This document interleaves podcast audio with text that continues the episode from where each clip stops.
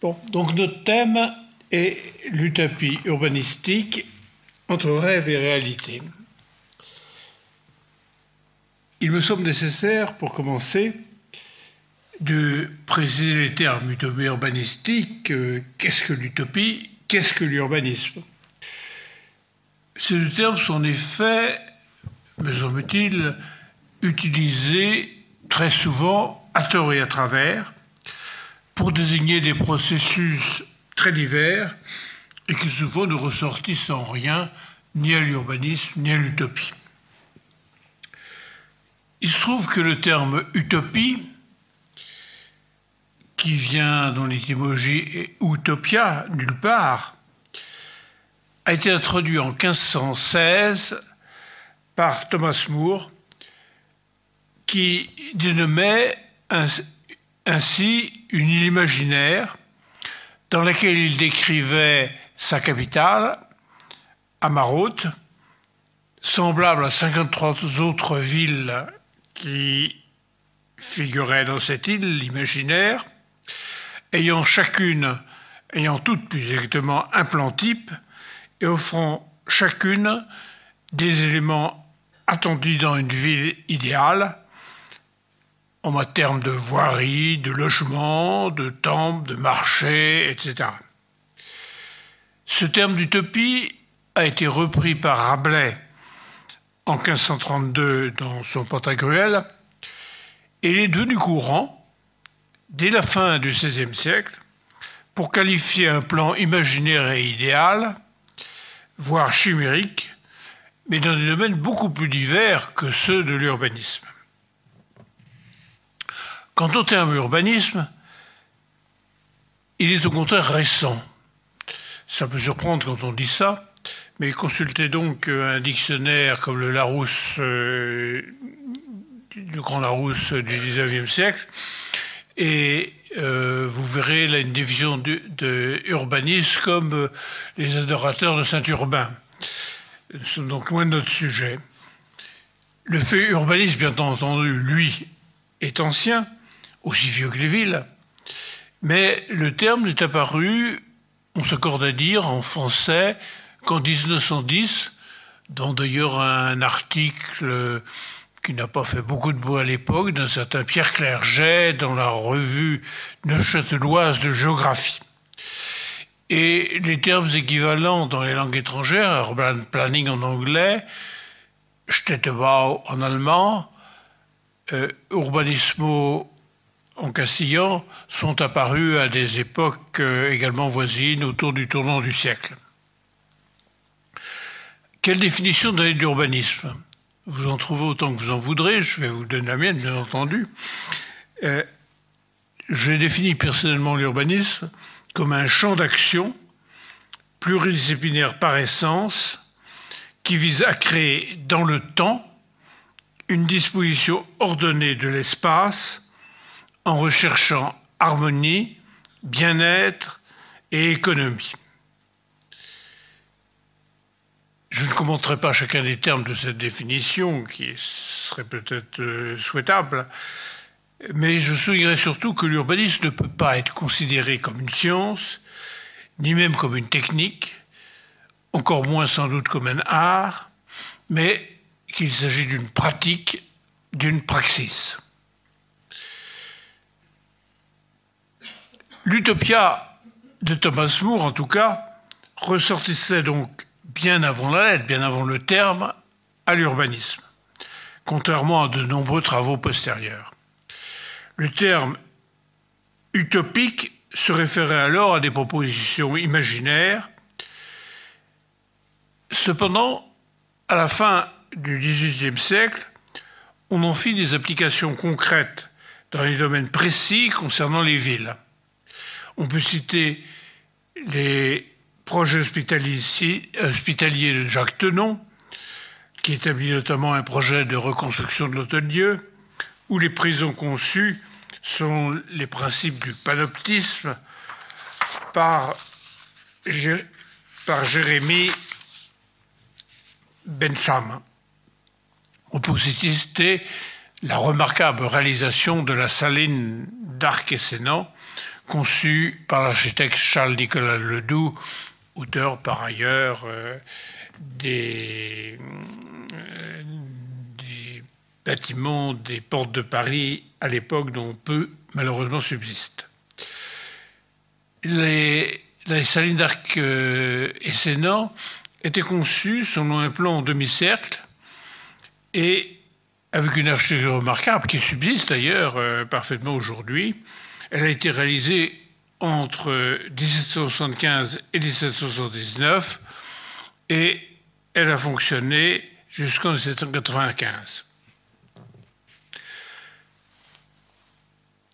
L'utopie urbanistique a eu ses auteurs principaux que je citerai largement en me référant à un ouvrage de mon ami François Choet, L'urbanisme, utopie et réalité, qui est une anthologie de textes qu'elle a publié en 1965 et qui, à cette époque-là, a absolument révolutionné la vision qu'on peut voir de l'urbanisme en lui, en lui recréant en quelque sorte des racines. C'est la révolution industrielle et la rapide croissance des villes qui en a résulté, qui ont conduit la plupart des villes à une croissance désordonnée, ne respectant pas les conditions d'ordre de sécurité attendues par les autorités et par la population, ni celles d'hygiène qui était devenue une préoccupation majeure au XIXe siècle.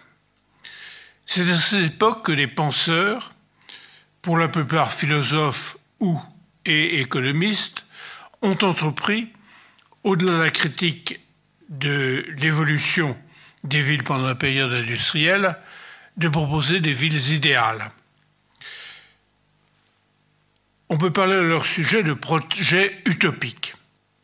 François Choet les a qualifiés de pré-urbanistes, à la fois parce que leurs travaux ont précédé l'apparition du terme urbaniste, comme nous l'avons dit, mais parce que la plupart d'entre eux, pour la plupart d'entre eux, il s'agissait de réflexions théoriques sans envisager, sans envisager de mise en œuvre concrète dans un espace précis, même s'ils décrivaient un cadre d'habitat rationnel, esthétique et hygiénique.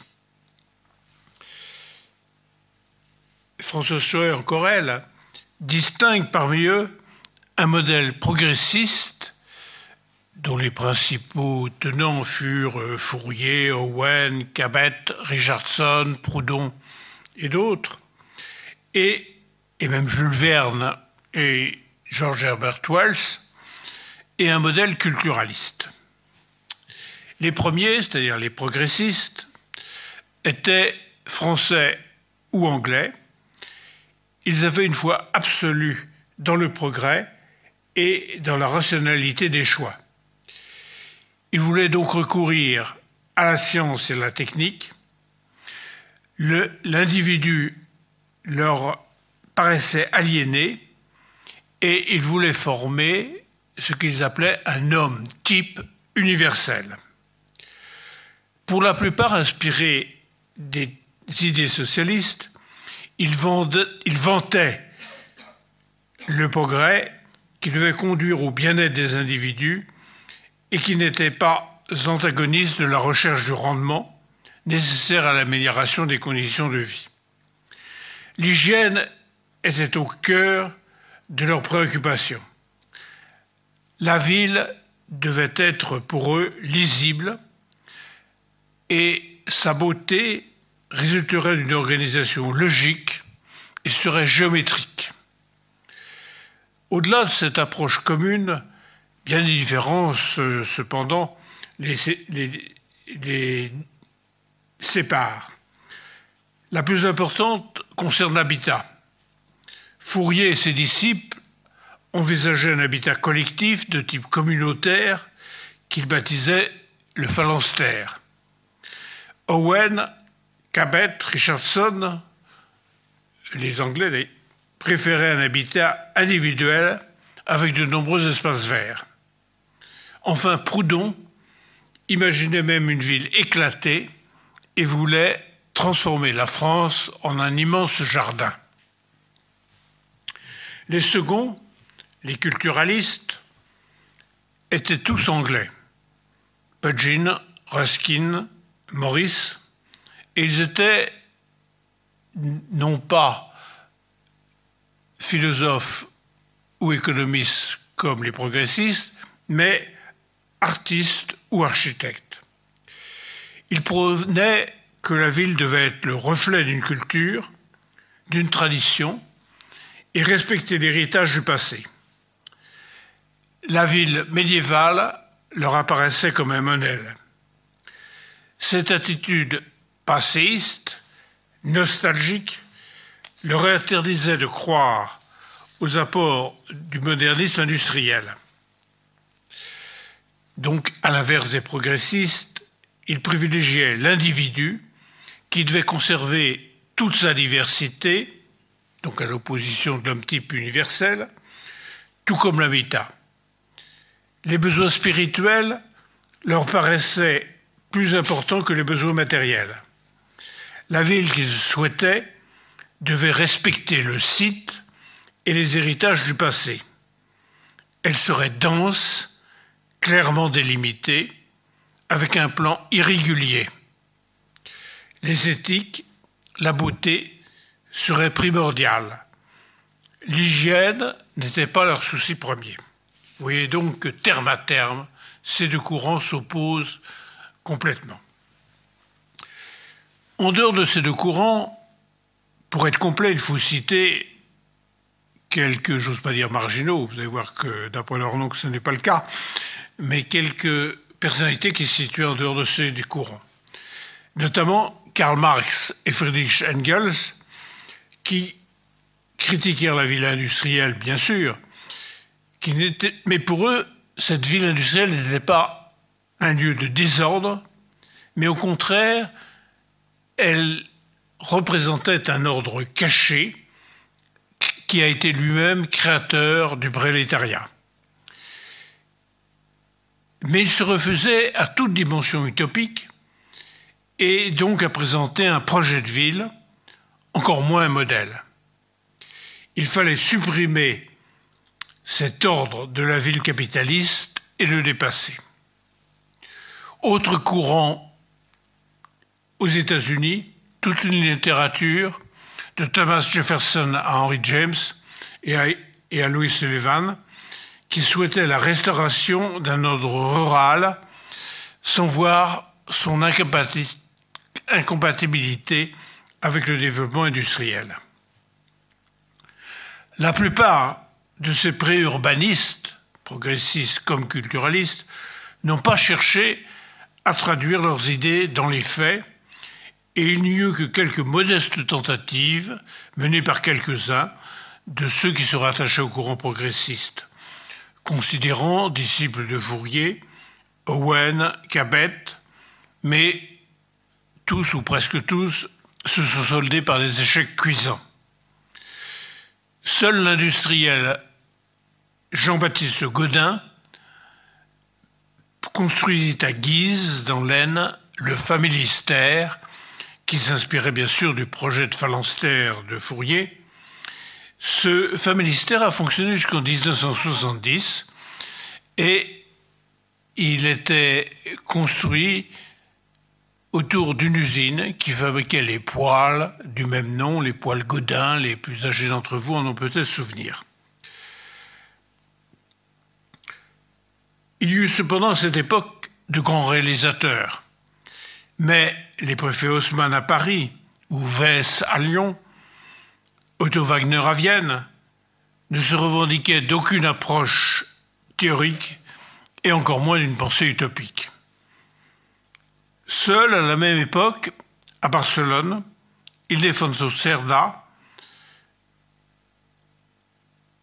mena de front une réflexion théorique il a publié une Theoria General de l'Urbanisation, théorique mais dénuée de toute dimension utopique, et en même temps, il a été un réalisateur de grande envergure de l'extension, l'incentrée de Barcelone, qu'il a mené à bien, transformant ce qui était une ville quasi médiévale pour des raisons historiques que je ne développerai pas ici, en une des villes les mieux organisées d'Europe.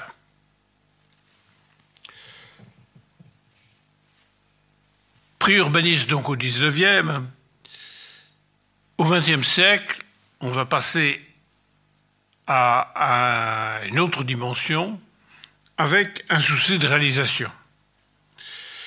Les propositions de transformer les villes existantes, voire, voire d'en créer de nouvelles, ont pris une consistance beaucoup plus concrète pendant la première moitié du XXe siècle. L'initiative passa des théoriciens, philosophes en majorité comme on l'a vu, à des professionnels, presque tous architectes. Tous souhaitaient réaliser leurs projets, donc c'est tout à fait différent de la période précédente, ce que beaucoup firent avec un bonheur, euh, disons, inégal. C'est pour cette raison que François Choël les appelle les urbanistes par opposition aux pré-urbanistes.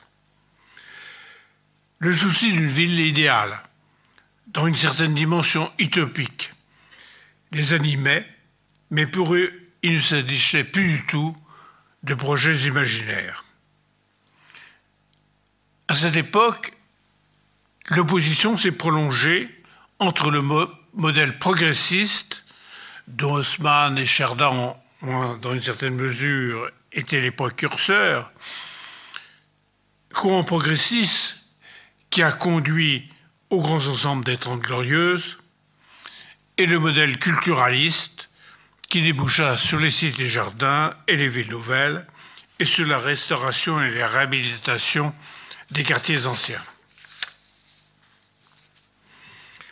Le courant progressiste a connu quelques précurseurs avant la Première Guerre mondiale, et notamment Tony Garnier, qui exposa en 1904 les plans d'une cité industrielle qui n'ont été publiés qu'en 1917, et fut un professionnel, un professionnel très actif, notamment à Lyon, où il fut pendant le demi-siècle d'édilité de Charles Herriot, son urbaniste attitré.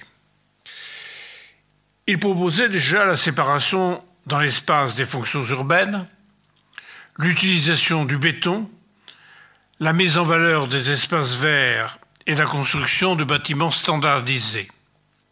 Ces principes, qui étaient dans la ligne des idées des préurbanistes progressistes, furent au cœur des théories progressistes qui se sont développées par la suite entre les deux guerres.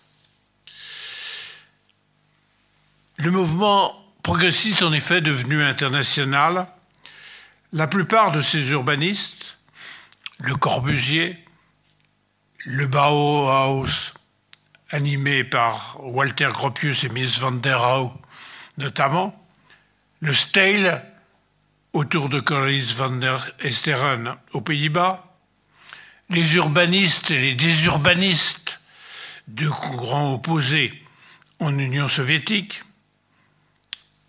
Oscar Niemeyer au Brésil, se reconnaissaient dans les congrès internationaux d'architecture moderne, les SIAM, qui ont été fondés en 1928, et dans la charte d'Athènes, qui en a été le principal produit, établi lors du congrès des Siam, tenu sur un navire près de la ville d'Athènes en 1933.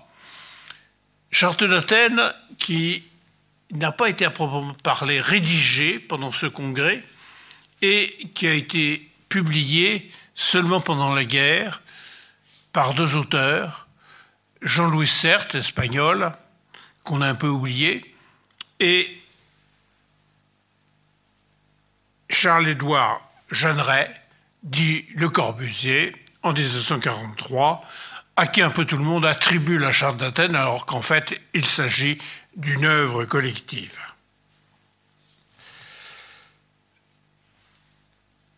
Ce courant international, progressiste, se rattachait au mouvement moderne qui a traversé l'art et la littérature depuis Théophile Couffier en 1867, mais a pris de l'ampleur entre les deux guerres, il prônait le progrès, la rationalité, l'hygiène et une conception austère de la beauté qui les conduisait à préférer des immeubles collectifs élevés, voire à présenter une vision autoritaire de la ville, notamment chez Le Corbusier et chez les urbanistes soviétiques.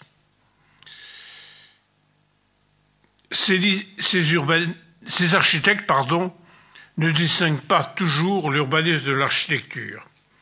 Le Corbusier disait L'urbanisme est autre chose que l'architecture, phrase qui me fait bondir chaque fois que je la lis ou que je la prononce. C'était évidemment extrêmement réducteur, et cela peut peut-être expliquer les déboires de certaines de leurs réalisations urbaines. Il déclarait que la ville doit faire sa révolution industrielle, utiliser des matériaux nouveaux, le béton, l'acier, le verre, standardiser la construction, ce qui conduirait à un changement d'échelle des édifices. La conception de la beauté qui en résultait était austère, du purisme, le courant animé par euh, Le Corbusier aux enfants, au style international créé par le Bauhaus. Cette euh, conception de la beauté rejetait tout passéisme. La composition urbaine devait être simple, géométrique. Je ne peux m'empêcher de citer à nouveau Le Corbusier qui affirmait La culture est un état d'esprit orthogonal, la ligne droite est saine à l'âme des villes. Les différents trafics à longue distance ou au contraire de proximité, trafic automobile et trafic piétonnier, devaient être séparés. La ville devait développer l'hygiène et la santé, d'où l'importance accordée aux espaces verts et la nécessité de construire en hauteur pour libérer de l'espace au sol. Encore que certains de ces urbanistes progressifs, progressistes, les Anglais et surtout et également les Néerlandais, aient laissé une place importante à l'habitat individuel. Enfin, cet urbanisme se voulait universel et excusez-moi de vous citer encore ma tête de turc favorite, le dénommé Le Corbusier, qui écrivait Les besoins humains sont identiques pour tous, les hommes étant tous faits sur le même moule. La charte d'Athènes recommandait d'organiser le ville selon différentes fonctions, distinguant habiter, travailler, circuler, se récréer ce que l'on a appelé le fonctionnalisme. Et elle proposait d'établir dans l'espace un zonage par type d'activité. Cette vision autoritaire ne leur, pas, a pas épargné toujours un certain académisme, notamment en URSS, et ça va être, je crois, ma dernière citation de Corbusier, chacun, bien aligné en ordre hiérarchie, occupe sa place. C'est ainsi que le troupeau se trouve conduit. Le monde a besoin de se faire guider par des harmoniseurs. Bref, les théoriciens d'urbanisme progressiste proposaient une vision démurgique de la ville. À l'opposé, les culturalistes étaient soit des conservateurs tourné vers le passé, comme l'allemand, comme l'autrichien, pardon, Camille Zitte, soit des empiristes, comme l'anglais Ebenezer Howard, qui a été à l'origine des Garden Cities, puis des villes nouvelles, lesquelles souhaitaient une ville rassurante, confortable, sans rupture esthétique avec le passé. Zitte, qui participa au projet de développement de plusieurs villes autrichiennes, estimait que ce n'est qu'en étudiant l'œuvre de nos prédécesseurs que nous pourrons réformer l'urbanisme de nos grandes villes. Il prônait la diversité et l'irrégularité des espaces selon le modèle des villes antiques et médiévales. Les monuments, les rues devaient jouer un rôle fondamental. L'espace devait être fermé, intime, à petite échelle, diversifié, imprévisible. Il devait favoriser les rencontres. Quant à Ebenezer Ward, ce n'était pas un professionnel, c'est un petit publiciste euh, qui a réfléchi tout seul dans son coin, ce qui est très intéressant comme processus. Il est également parti de la critique de la ville industrielle pour proposer le projet, le modèle de la Garden City, la cité-jardin. Dans son ouvrage, un ouvrage qui d'ailleurs portait un titre lui-même, je pense, utopique, Tomorrow, a Peaceful Path to Real Reform. Demain, un chemin pacifique vers une vraie réforme. Pour un ouvrage d'urbanisme, je trouve que c'est un très beau titre. Malheureusement, par la suite, il a été réédité sous un titre beaucoup plus banal, Garden Cities of Tomorrow, les cités jardins de demain, et traduit en français de la même façon. Toujours est-il que Ebenezer Howard décrivait en détail sa cité-jardin, sa garden city. En fait, ses plans étaient peu réalistes, peu réalisables surtout. Ce n'était pas un professionnel, encore une fois. Il proposait une ville de 30 000 habitants, entourée d'une green belt, d'une ceinture verte agricole, qui accueillerait 2000 habitants chargés de des productions agricoles pour les 30 000 habitants de la ville. La ville elle-même aurait un plan organisé autour de radiales et de rocades, avec au centre un parc.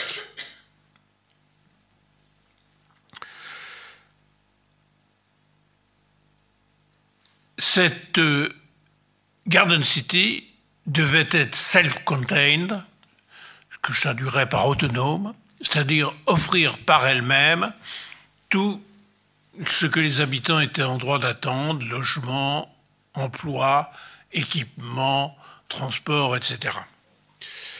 Bon, c'était évidemment irréaliste à l'échelle d'une ville de 30 000 habitants, euh, on y reviendra.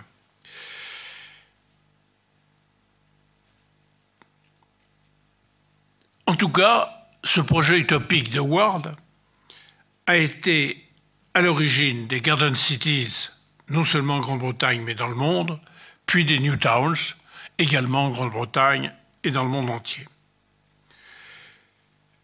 Le courant culturaliste a été prolongé par Patrick Guedes, qui a introduit ce qu'il appelait les surveys, c'est-à-dire les enquêtes préalables. Ça paraît aujourd'hui une nécessité, euh, mais à l'époque, euh, on ne s'en préoccupait pas pas. je veux dire qu'encore aujourd'hui, beaucoup de projets euh, urbanistiques gagneraient à être précédés d'enquêtes préalables de Sorvès. Courant culturaliste également prolongé par Lewis Mumford, puis par Marcel Poète, qui considérait la ville comme un être vivant, et par d'autres. Pour tous ces auteurs culturalistes, la vision esthétique s'exprimait à travers le respect de l'histoire des formes urbaines.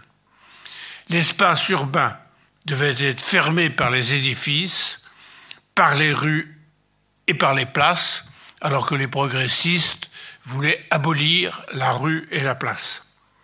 Ils refusaient la ligne droite et les perspectives. Bref, ils s'opposaient point par point aux urbanistes progressistes. Cependant, comme à l'époque des pré-urbanistes, certains urbanistes échappaient à cette classification binaire, à cette dichotomie progressiste-culturaliste. Certains, tels Georges Benoît Lévy en France, empruntèrent aux deux écoles. Et les cités-jardins qui ont été réalisées en France entre les deux guerres sont inspirés de ces idées et donc euh, puisent dans les deux courants de pensée. D'autres ont prolongé le courant marxiste, notamment Henri Lefebvre et Manuel Castells. Aux États-Unis, le grand architecte Frank Lloyd Wright a prolongé le courant urbain américain. Il a proposé de disperser les fonctions urbaines dans la nature avec des maisons individuelles construites sur de très vastes parcelles en attachant le plus grand soin au respect de la nature et des sites. Il disait l'architecture est subordonnée à la nature et il voulait favoriser le loisir de plein air. Alors, qu'en est-il résulté sur le plan pratique, puisque j'ai dit que ces urbanistes de la première moitié du XXe siècle, à la différence des premiers urbanistes, avaient vocation, avaient ambition de réaliser sur le terrain leurs projets. Eh bien, il faut faire un détour par euh, l'histoire du logement pour bien comprendre. Il n'y avait au XIXe siècle quasiment pas de logements sociaux. Les ouvriers habitaient dans des logements exigus sans aucun confort, dans des immeubles locatifs construits par les patrons, par des bourgeois aisés ou par des investisseurs institutionnels banques ou compagnies d'assurance. Cependant, quelques rares patrons paternalistes, notamment en Allemagne et en Angleterre, construisirent des cités ouvrières, de maisons individuelles, offrant des prestations sans commune mesure avec l'habitat ouvrier de l'époque. En France, on peut citer parmi d'autres la cité Dolphus de Mulhouse, entreprise en 1854, ou la cité Meunier à Noisiel, entreprise en 1874. Mais il s'agissait de réalisations isolées. Il y eut aussi des cités-jardins très luxueuses, mais destinées à une population de familles aisées, voire riches, notamment le Vésinet, entreprise en 1854. Mais c'est au sein du musée social, institution animée par des patrons paternalistes, par des catholiques sociaux et par de grands bourgeois protestants, que fut conçue, à la fin du XIXe siècle, l'idée d'un vaste mouvement en faveur du logement social. La Société française des habitations à bon marché en a été le premier résultat elle a été créée en 1889, elle privilégiait la maison individuelle et l'accession à la propriété. L'objectif affiché était d'entraver la progression des idées socialistes dans la classe ouvrière en les rendant propriétaires de leur maison. En fait, un très petit nombre de ces habitations bon marché, de ces HBM, 20, 000 environ avant la Première Guerre mondiale ont été construits, presque sans aucune aide publique, par les différentes sociétés d'HBM qui se sont alors constituées.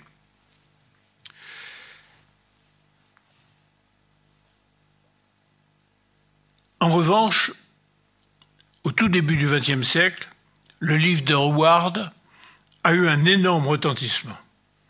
Il a été très vite traduit dans de nombreuses langues et Howard lui-même, avec la participation de deux architectes très connus, Raymond Unwin et Barry Parker, entrepris dès 1903, je rappelle que son livre date de 1898, la construction d'une première Garden City à Letchworth, à 50 km au nord de Londres.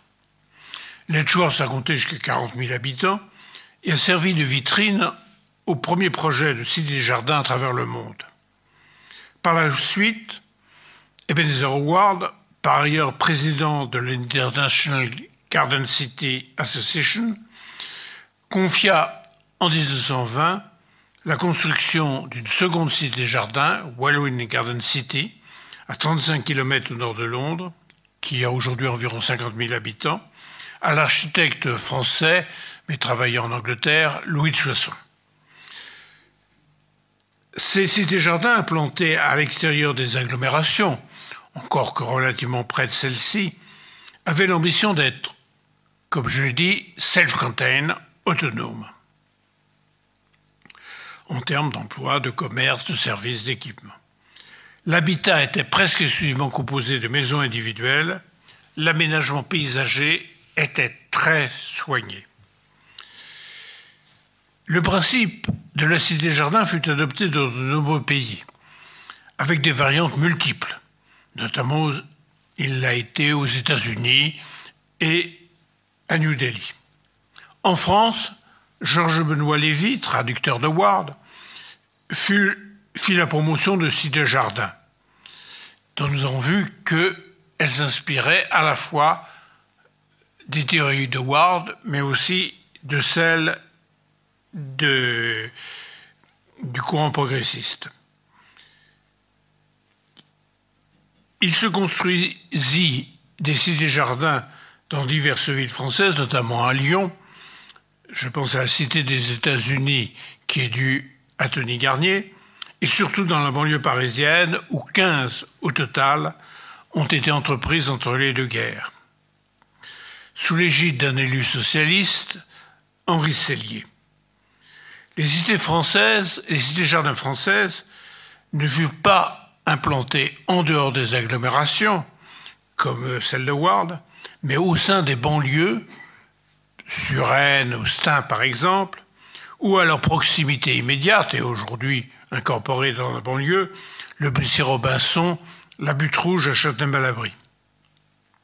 Cette localisation dans ou aux limites de la banlieue impliquait qu'on ne visa pas l'indépendance vis-à-vis de la ville-mère. Il n'était donc pas question de ville autonome. Ces premières cités-jardins ne respectaient pas tous les principes énoncés par Howard. Les cités-jardins américaines n'ont été que des quartiers nouveaux de maisons individuelles dans la banlieue des grandes villes. Les cités-jardins françaises, au départ à base, de, maisons individuelles, ont peu, à peu accueilli des immeubles en petits collectifs, voire en grands collectifs, jusqu'à la dernière d'entre elles qui fut lancée, la sinistre Drancy-la-Muette, qui fut utilisée, comme chacun sait, comme camp d'éternement par les nazis. Drancy-la-Muette, qui préfigure d'ailleurs les grands ensembles des, Trente Glorieuses. Il n'en demeure pas moins que la filiation de ces cités-jardins avec les théories de Ward et avec ses premières réalisations est réelle et clairement revendiquée. Les cités-jardins de l'entre-deux-guerres marquent donc le premier exemple d'un mouvement utomatique et d'un mouvement utopique qui soit passé du rêve, même modifié, à la réalité. Après la Deuxième Guerre mondiale, le, projet des cités jardins prit de l'ampleur. En Grande-Bretagne, le Greater London Plan, établi et publié en 1944, en pleine guerre, ce qui est remarquable, a été à la base, à l'origine de la réalisation de huit New Towns, directement inspiré des Garden Cities autour de Londres.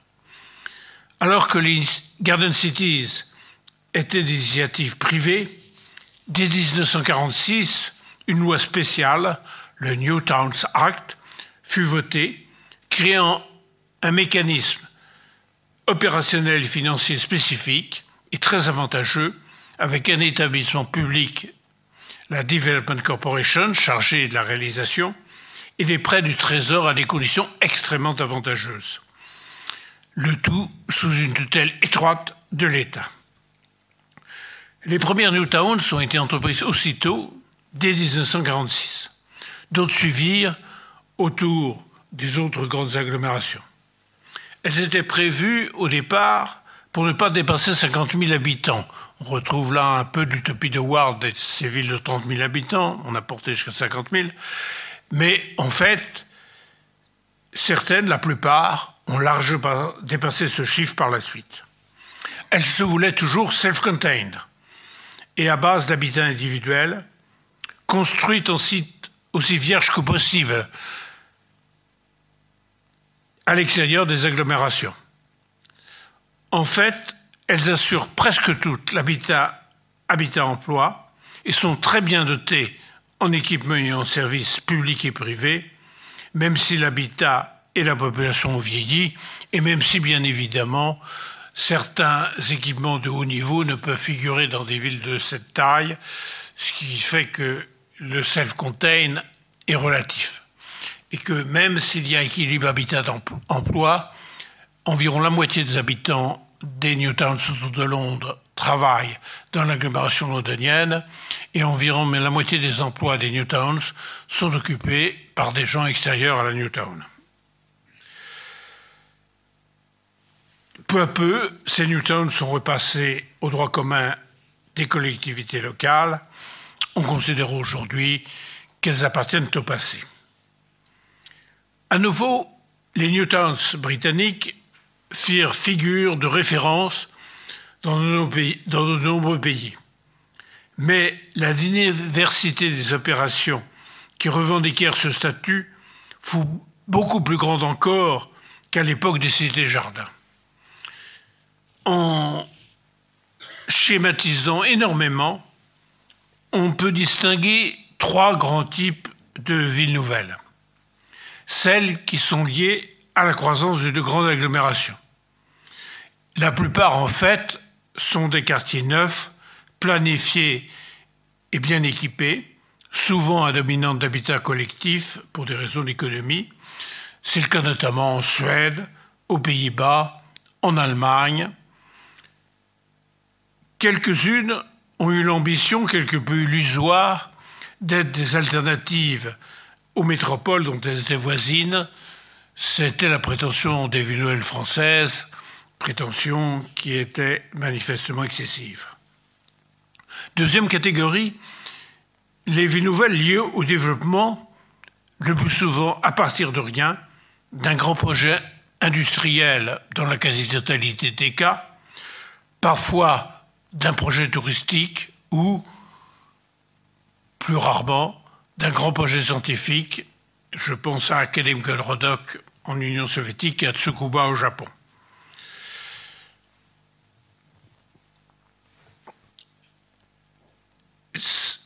Il y eut en URSS plus de 1000 villes nouvelles industrielles créées avant et après la Deuxième Guerre mondiale. Il y en eut également dans plusieurs pays d'Europe orientale, notamment en Pologne et en Hongrie. Elles ont toutes comme caractéristique que l'habitat est quasi exclusivement, voire exclusivement composé d'immeubles collectifs, que le combinat industriel, souvent un, seul employeur, parfois plusieurs, est séparé des quartiers d'habitat par une importante coupure verte. En fait, c'est le combinat industriel qui a engendré la ville nouvelle, les villes nouvelles industrielles, et pas l'inverse. Troisième catégorie, les nouvelles capitales, qui n'ont cessé de se multiplier créées parfois pour des raisons d'aménagement du territoire et d'équilibre régional, je pense à Brasilia, à Yamoussoukro en Côte d'Ivoire, parfois aussi pour créer un arbitrage entre des grandes villes rivales, Canberra en Australie ou à nouveau Brasilia, souvent pour des raisons stratégiques, Islamabad, euh, la ville principale du Pakistan, Lahore, étant à peine 20 km de la frontière indienne, voire pour des raisons de prestige pour le chef de l'État, et c'est le plus souvent le cas des nouvelles capitales récemment créées. Si toutes se réclament du mouvement international des villes nouvelles, successeur de celui des cités-jardins, aucune ne respecte vraiment les principes culturalistes howardien. La plupart ont été influencés, en Suède, en France notamment, voire complètement inspirés en URSS, à Brasilia, à Hong Kong et à bien d'autres endroits, par les caractéristiques des, des projets progressistes. On doit en outre signaler que les cités jardins et villes nouvelles n'ont jamais représenté qu'une fraction nettement minoritaire. De l'expansion urbaine. En France, l'État ayant, après la guerre, après la Première Guerre euh, mondiale, refusé de lancer une grande politique de logement social, l'essentiel de la croissance urbaine s'est produite sous forme de lotissement pavillonnaire, pour la plupart aménagés très, voire extrêmement sommairement, par des intermédiaires peu scrupuleux. Ce n'est qu'après la loi Loucheur de 1828 qui a enfin donné un essor significatif à la construction d'HBM que les cités jardins ont pu en profiter, mais n'ont guère accueilli que le dixième des nouveaux citadins d'entre-deux-guerres. Au passage, je voudrais réhabiliter la mémoire de Loucheur, qui, dans l'opinion publique, est généralement associée au lotissement défectueux de l'entre-deux-guerres, alors qu'au contraire, c'est sa, loi qui a mis fin et euh, a permis d'offrir une alternative. Quant aux villes nouvelles, entreprises vers 1970 à la suite du schéma d'aménagement et d'urbanisme de la région de Paris, qu'on appelle maintenant le plan de l'ouvrier, en 1965, entreprise en Île-de-France, mais aussi autour de quelques villes euh, hors d'Île-de-France, autour à Lyon, une près de Lyon, une près de Marseille, une près de Lille et une près de Rouen. Elles n'ont accueilli qu'une minorité du développement urbain de cette époque. Pour les villes nouvelles de la région parisienne, elles ont accueilli environ 750 000 habitants, soit moins du tiers de la croissance démographique régionale, et leur maximum a été atteint pendant la période 75-1990, avec environ la moitié de la population supplémentaire. Celles des autres régions, l'île Labo près de Lille, euh, les fosses euh, rives de l'étang de près de Marseille, Villeneuve d'Ascq près de Lille et Le Vaudreuil près de Rouen en ont accueilli une proportion beaucoup plus faible, voire infime dans le cas du Vaudreuil. Bref, l'utopie de la Cité-Jardin s'est diluée, puis dissoute, non seulement en France, mais partout, même en Grande-Bretagne où elle était née. Le courant progressiste est en effet plus tardif, mais quantitativement, quantitativement beaucoup plus important. Dans l'entre-deux-guerres, il ne s'agissait encore que d'un courant de pensée développé chez les architectes modernistes, minoritaires. Certes, de nombreux plans utopiques ont été établis selon les principes de cette école, par exemple ceux de Le Corbusier pour Paris, le plan voisin en 1925, pour Alger, le plan obus en 1930, pour Saint-Dié en 1945, pour Izmir en 1947, pour Bogota en 1948. Mais aucun de ces projets ne fut mis en œuvre.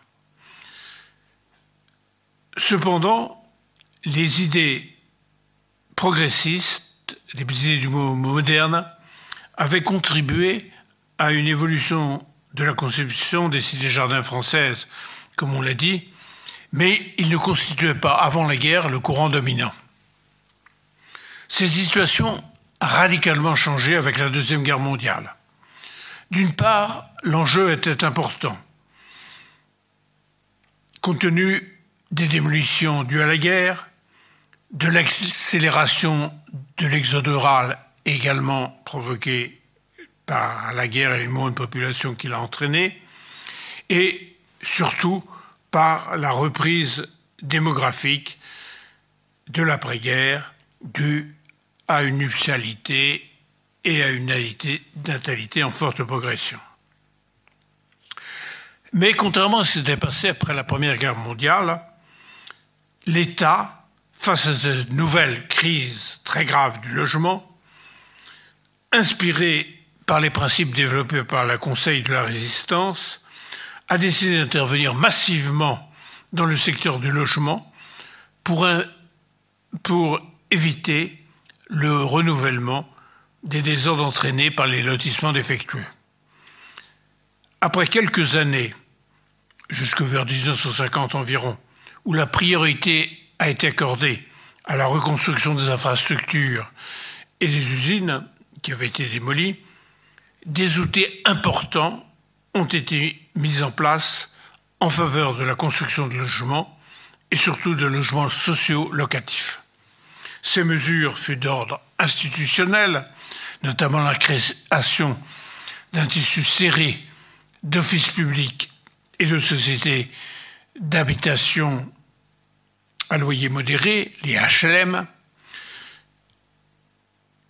d'ordre juridique, la loi de 1948 a rendu la liberté des loyers aux logements nouvellement construits, alors que le blocage des loyers depuis 1914 avait découragé l'investissement locatif.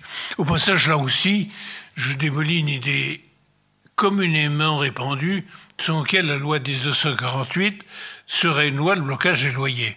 C'est totalement faux. Il y a eu de multiples lois, la première en 1914, euh, pour éviter que, du fait de l'inflation due à la guerre, les loyers n'augmentent trop vite et que les soldats, une fois démobilisés, ne puissent pas se loger. À partir de 1914, il y a eu des dizaines de lois limitant l'augmentation, surtout bloquant, interdisant toute augmentation, voire diminuant autoritairement les loyers.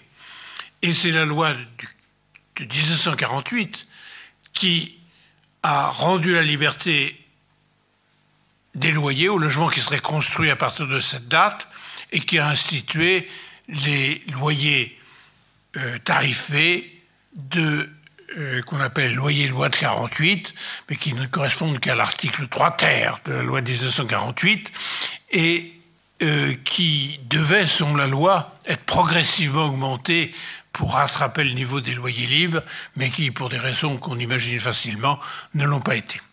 Fermons la parenthèse. Enfin, troisième série de mesures, des mesures financières. Mise en place de, de financement massif et attractif pour la construction d'HLM, notamment les prêts organisés d'HLM, remboursables seulement à partir de trois ans, c'est ce qu'on appelle le différé d'amortissement, au départ autour de 1%, qui a augmenté par la suite, et couvrant jusqu'à 95% du coût d'un prix plafond de construction. Enfin, des mesures que je qualifierais tacites, s'il n'y a pas là un oxymore, pour dégager des terrains à construire, alors que les plans d'urbanisme établis entre les deux guerres et qui, pour la plupart, n'avaient vu le jour qu'à la veille de la Deuxième Guerre mondiale, étaient très malthusiens, limitaient au maximum l'expansion urbaine, car il s'agissait d'éviter le développement de ces lotissements défectueux. Ils étaient donc totalement inadaptés à une nouvelle période où, on voulait construire beaucoup de logements nouveaux. Ce qui fait que l'on a banalisé les dérogations à ces plans d'urbanisme c'est ce que on appelait à l'époque l'urbanisme de dérogation. Parallèlement, les idées du mouvement moderne, presque confidentielles avant la guerre, ont été diffusées après celle-ci, par la charte d'Athènes des Siam. Et elles ont vite fait l'objet d'un véritable consensus parmi les urbanistes, parmi les architectes, parmi les administrations, parmi les élus, parmi la presse et parmi l'opinion publique. C'était devenu la doxia. On en tira des conséquences. Construction dense pour économiser le terrain. Encore que construction dense ne veut pas dire nécessairement densité très élevée. La densité des grands ensembles dont on va parler de l'époque n'est pas si élevée que ça. Elle est en région parisienne de 1 environ, c'est-à-dire que la surface construite est pratiquement égale à la surface de terrain. Et donc s'il y a par exemple cinq étages, ça veut dire que seulement le cinquième du terrain est construit. Et elle est encore plus faible dans les grands ensembles de province. Ce chiffre de 1 en moyenne est à comparer au chiffre de 3 de l'urbanisme haussmanien dans Paris, pour vous montrer que c'est quand même pas une densité extrême. Donc construction dense,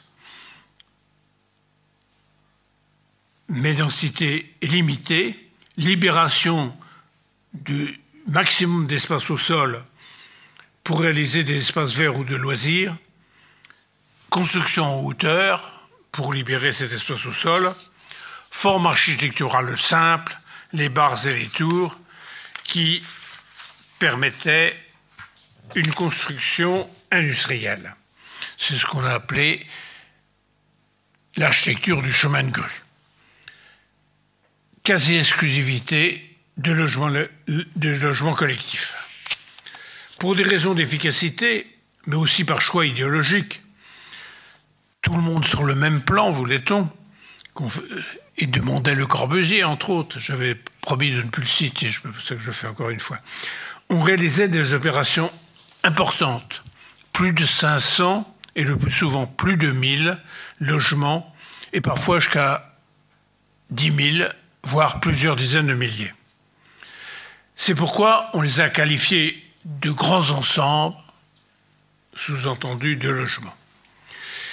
Mais ces logements bénéficiaires de la banalisation du confort sanitaire, eau chaude et eau froide, salle d'eau, WC intérieur avec effet d'eau, chauffage central dans tous les logements.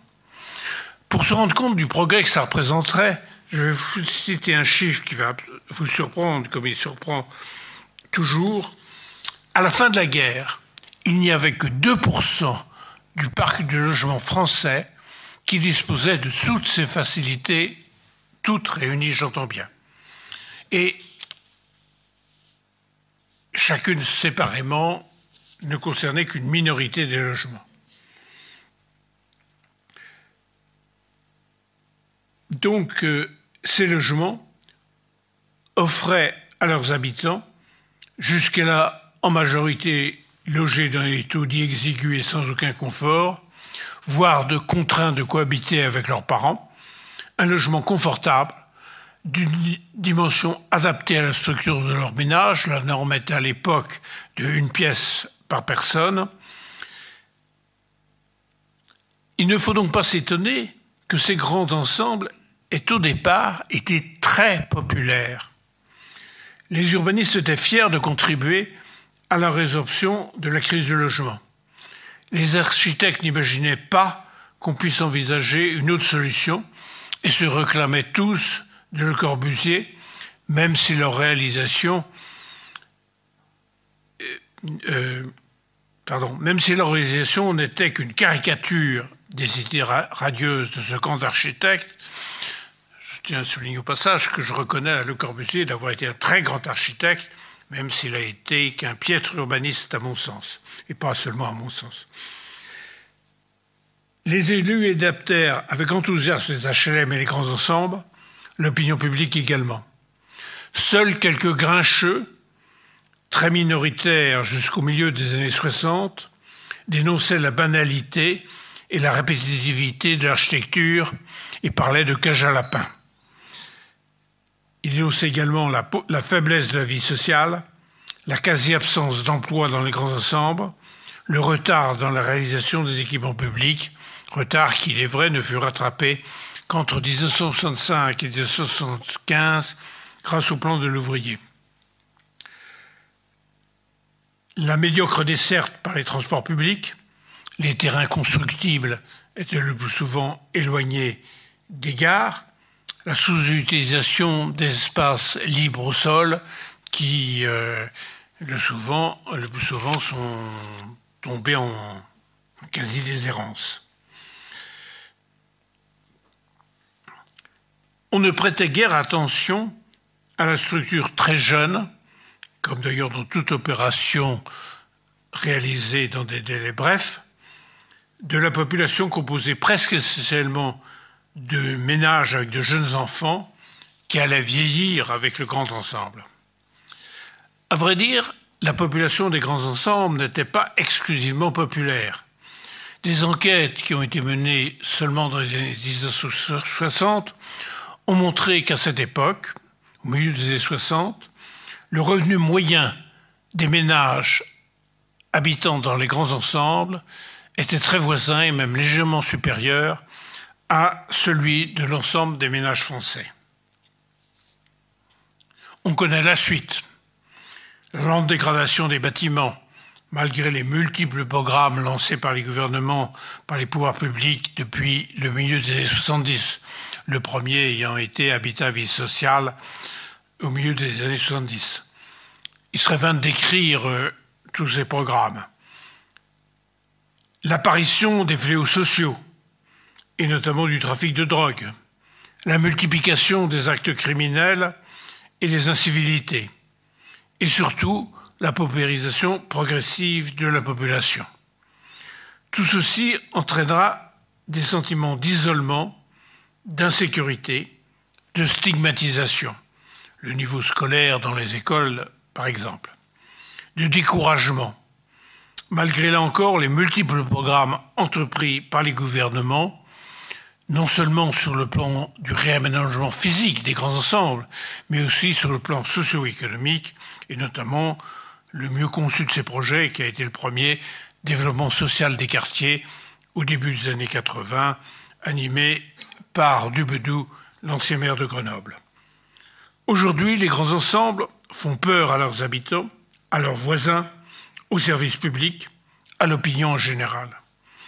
Et on préfère, faute de pouvoir éradiquer le mal, les baptiser quartiers ou cités, alors que précisément ce qui leur manque, c'est une vie de quartier ou de cité. En revanche, on n'évoque pratiquement jamais un élément qui a joué un rôle majeur dans cette descente aux enfers des grands ensembles, la loi de 1977 sur le financement du logement, adoptée par le gouvernement Barr sur la base d'un rapport du professeur Barr. Cette loi a organisé le transfert d'une grande partie de l'aide de l'État depuis de l'aide à la pierre, c'est-à-dire à la construction de logements, vers l'aide à la personne, c'est-à-dire à la prise en charge d'une part du loyer ou des mensualités d'emprunt. L'argument avancé était une plus grande justice sociale. Mais il y avait également un souci idéologique commun à tous les gouvernements de droite depuis la fin du XIXe siècle, de transformer les couches populaires en petits propriétaires, afin de les détourner des luttes sociales et le souci de les éloigner des immeubles collectifs vers des maisons individuelles. Surtout, la loi a eu un effet pervers que qu'on souligne rarement.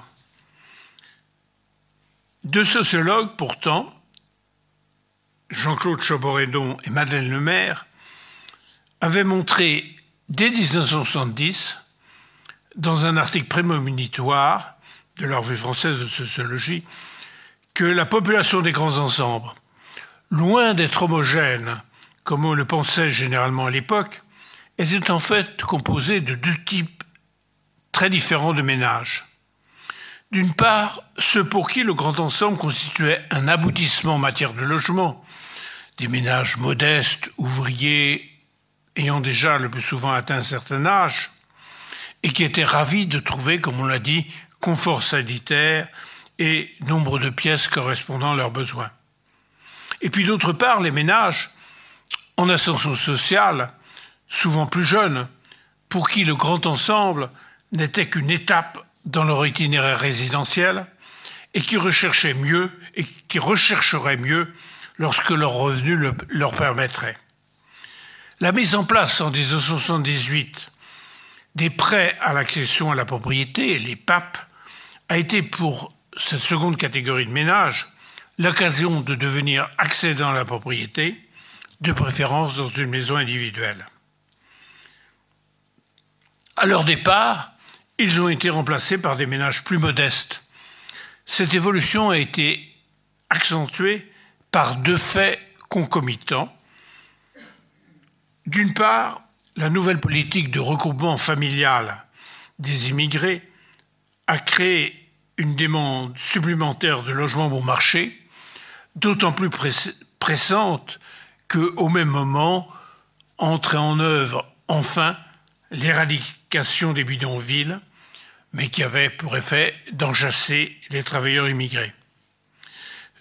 Ces ménages immigrés s'orientèrent massivement vers les HLM des grands ensembles, libérés par les habitants se tournant vers l'accession à la propriété, comme on l'a dit, auquel ces logements auxquels ces ménages immigrés n'avaient jusque-là pas eu accès. La loi de 1977 a été en fait le tournant, sans doute non prévu, et pas assez constaté aujourd'hui de l'histoire des grands ensembles. Je ne dis pas assez constaté, car si elle était suffisamment constatée, eh on devait mettre en œuvre une vigoureuse nouvelle politique de financement du logement. On constate à travers ces rappels que le, rêve des grands ensembles s'est évanoui. La passe de l'idéologie avait en même temps disparu. Les dimensions sociales et la banalité de l'architecture, banale bien que pas toujours médiocre, ont tué le rêve des architectes urbanistes progressifs. Leurs grands ensembles, comme beaucoup de leurs constructions, en dehors de ceci, ne sont qu'une caricature des objectifs de la charte d'Athènes.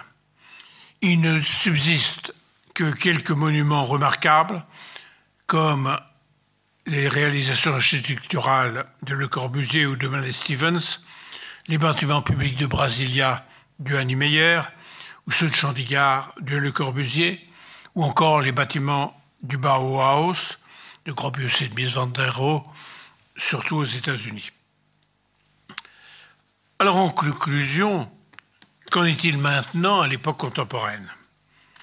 L'urbanisme de la fin du XXe siècle et du début du XXIe siècle porte-t-il encore les traces de ces utopies pensées par les, les, philosophes il y a près de deux siècles et révisées par les architectes il y a près d'un siècle?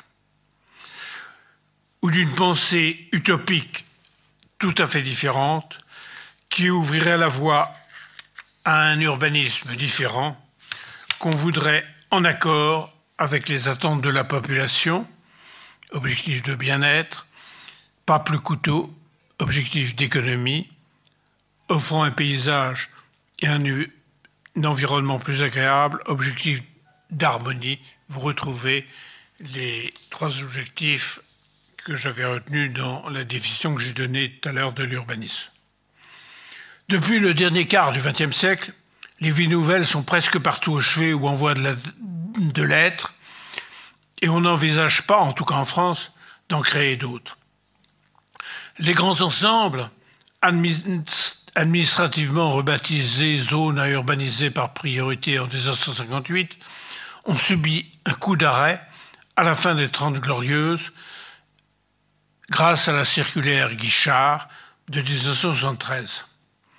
Certes, la natalité et donc la croissance démographique se sont ralenties à la même époque, à. Mais cette augmentation de la population est restée en France tout à fait conséquente, puisqu'elle a été de plus de 20 25% entre la crise euh, pétrolière de 113-74, le début de la crise économique, et aujourd'hui.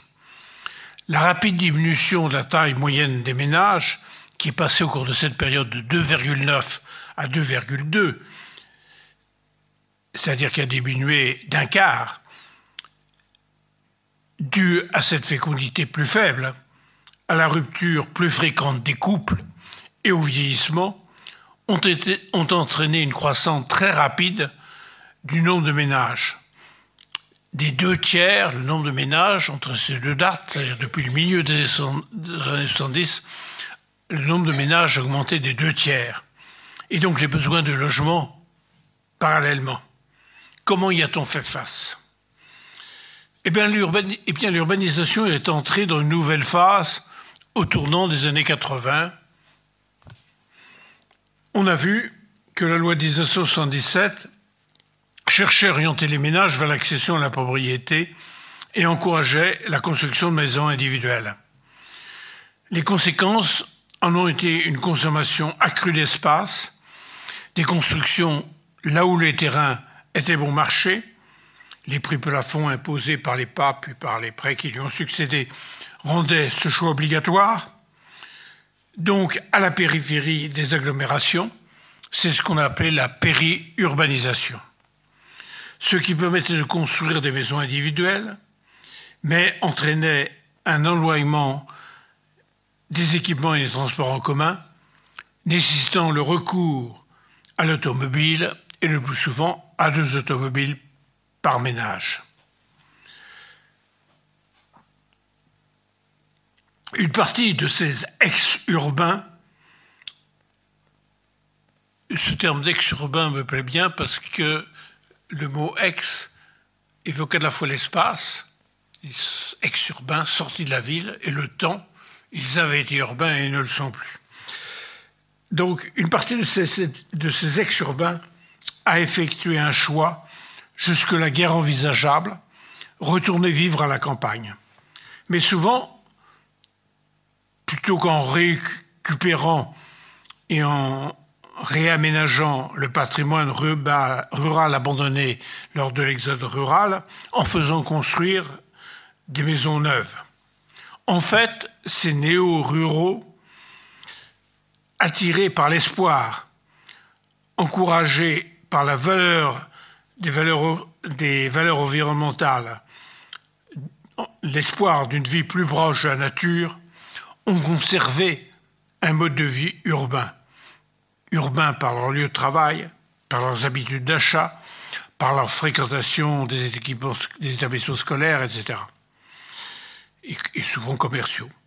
C'est pourquoi on a parfois qualifié ce mouvement de rurbanisation d'un néologisme dont l'étymologie, je pense, est claire.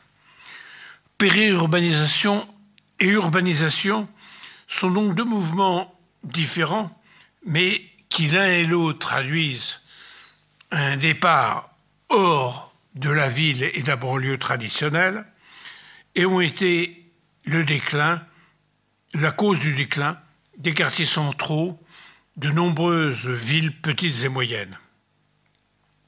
Elles inversent la tendance séculaire de l'exode rural, c'est pourquoi je les ai baptisées d'exode urbain. Ces, ex-urbains sont absolument dépendants de leur automobile, et leur automobile plutôt avec des S, qui leur consomme beaucoup de temps et beaucoup d'argent, un argent qu'ils sous-estiment car euh, tout le monde sous-estime le coût réel de l'achat et de l'utilisation d'automobiles, coût supplémentaire de transport qui souvent compense, voire au-delà, l'économie réalisée sur le loyer du logement ou sur les mensualités d'emprunt. On ne peut déceler, derrière ce brusque changement de politique, aucune pensée théorique cohérente. Encore qu'il soit significatif qu'il ait été concomitant du virage libéral des gouvernements américains, de Donald Reagan, anglais, britannique, de Madame Thatcher, qui s'est répandu partout dans le monde, y compris en France, au cours des années 80. Et la guerre a été freinée, contrairement à ce que d'aucuns ont pu espérer, par la crise économique de 2008. Aucune pensée théorique cohérente, mais une pensée économique, sociale, ou plutôt antisociale, et politique cohérente. Bref, une nouvelle idéologie rampante. Ne doit-on pas considérer que ce virage vers le libéralisme économique, la vigueur accrue des idées conservatrices, beaucoup pensent que le conservatisme a, au cours de cette période, la cour de la dernière génération, gagné la guerre idéologique qui avait été longtemps dominée par les idées socialistes. accompagnant une mondialisation sauvage, caractérisant un changement d'époque aussi significatif que celui qui avait suivi la Deuxième Guerre mondiale. Le libéralisme triomphant, qui a par ailleurs permis un essor des idées populistes dans les pays développés de plus, de plus en plus nombreux, constitue bien une idéologie cohérente. On a vu ses conséquences sur l'urbanisme. Peut-on pour autant parler d'utopie? Les idées libérales sont tout sauf utopiques, tout sauf imaginaires.